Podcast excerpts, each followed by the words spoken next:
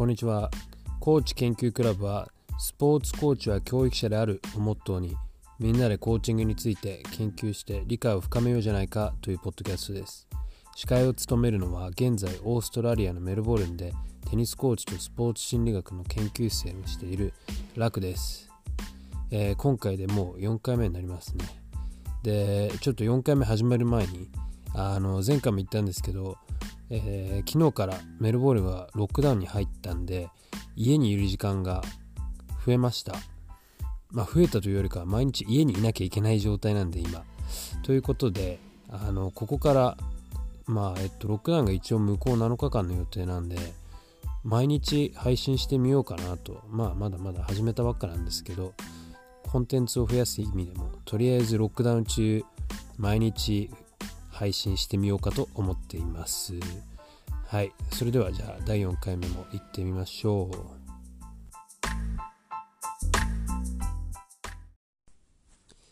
う。はい、というわけで今回4回目です。で、まあ、オープニングでも言った通り、ちょっとここから、まあ、向こう7日間、とりあえずロックダウンで家に入れる間は、毎日配信していこうと思ってるんで、まあ、何から話していこうかなっていうのはいろいろ考えてたんですけど、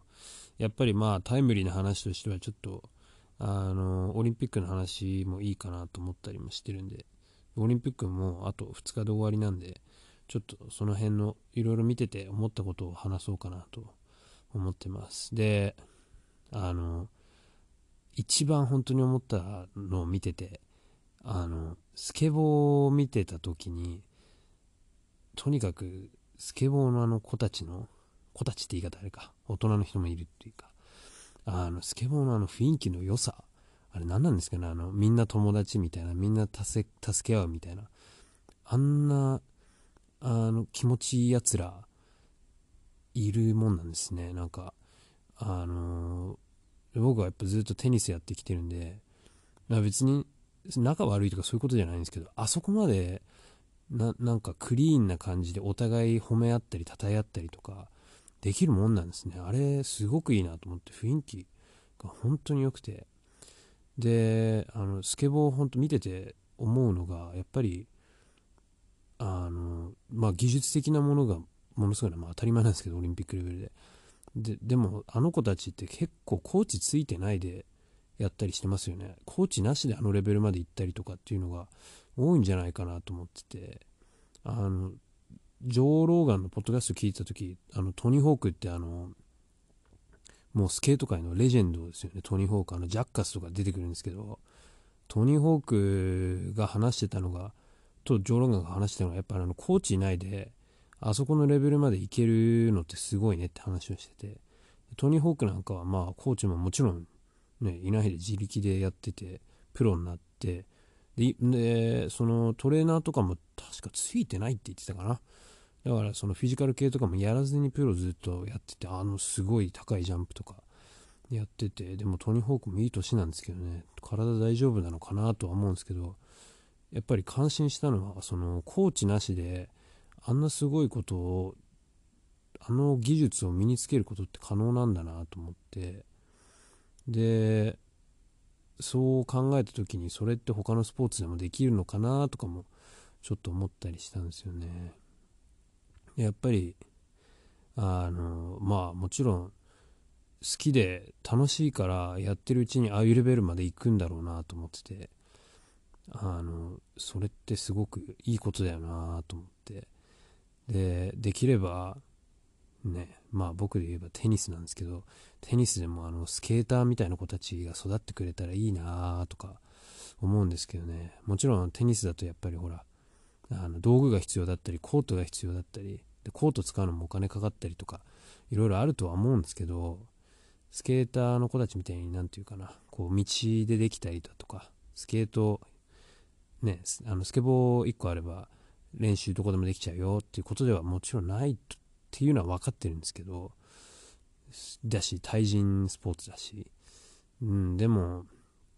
何て言うかなあのスケートの子たちやっぱその好きっていうことやっぱ上手くなりたいっていうことだけであのレベルまで1人で行けたりみんながみんなコーチいないというわけではないと思うんですけどやっぱいけるってすごいなと思うんですよね。はいで僕もま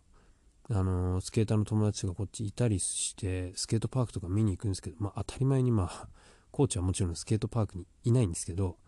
やっぱどんだけ練習1人でしてればこんなことできるのかなっていうのはかなり思わされたんで、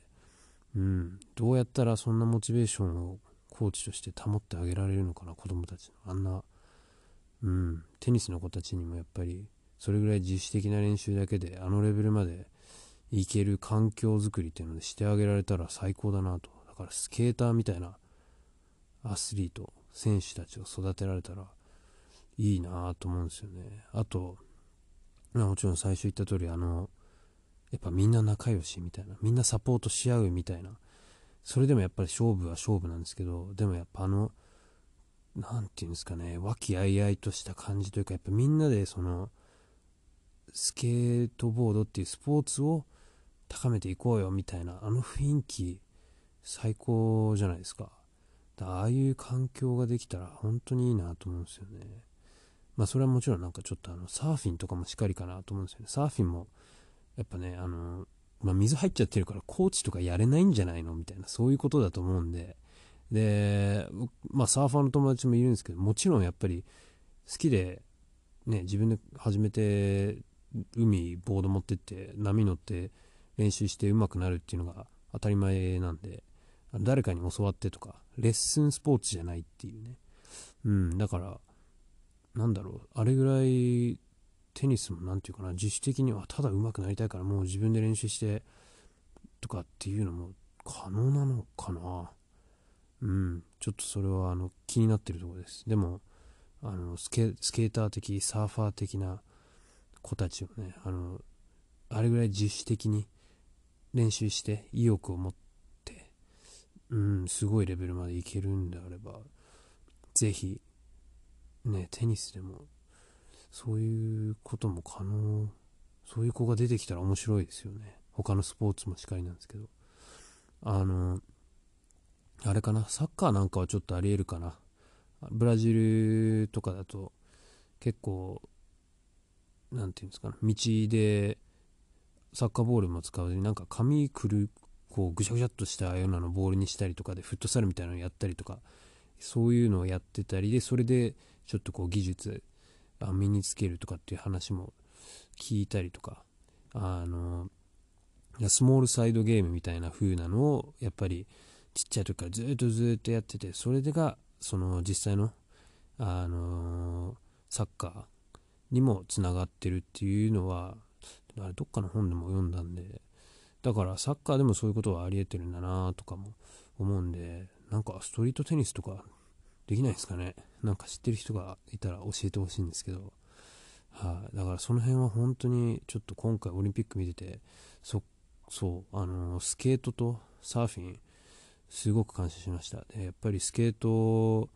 うんちょっとこれからオリンピック変えていくのかな。なんかあれ本当にすごいいい雰囲気で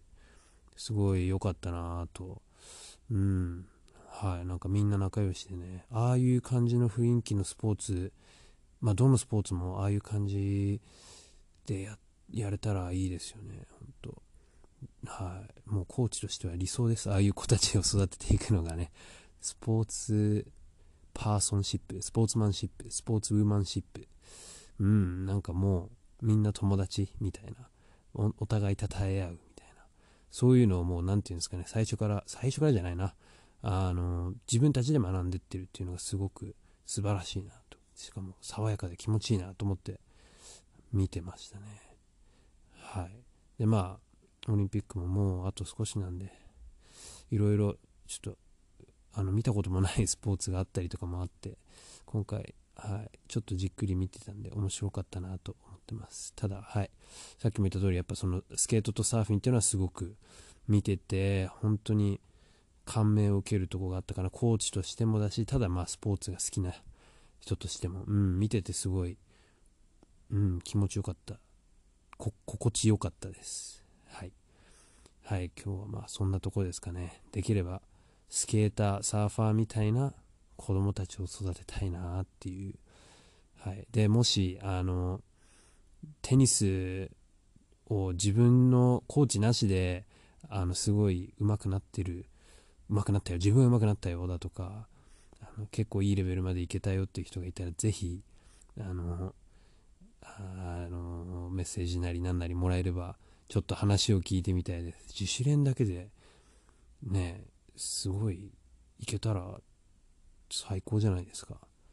あでもコーチの仕事なくなっちゃう。自分の仕事なくなっちゃうわ。うん。まあでもあれぐらいそうそういう自主的な子たちを育てたいですね。はい。はい。まあじゃあ今日はこんなところですかね。ちょっとオリンピックについて今タイムリーな話なんではい話してみました。でこれからまあ連日配信していくと思うのでよろしくお願いします。はいじゃあまた次回もお願いします。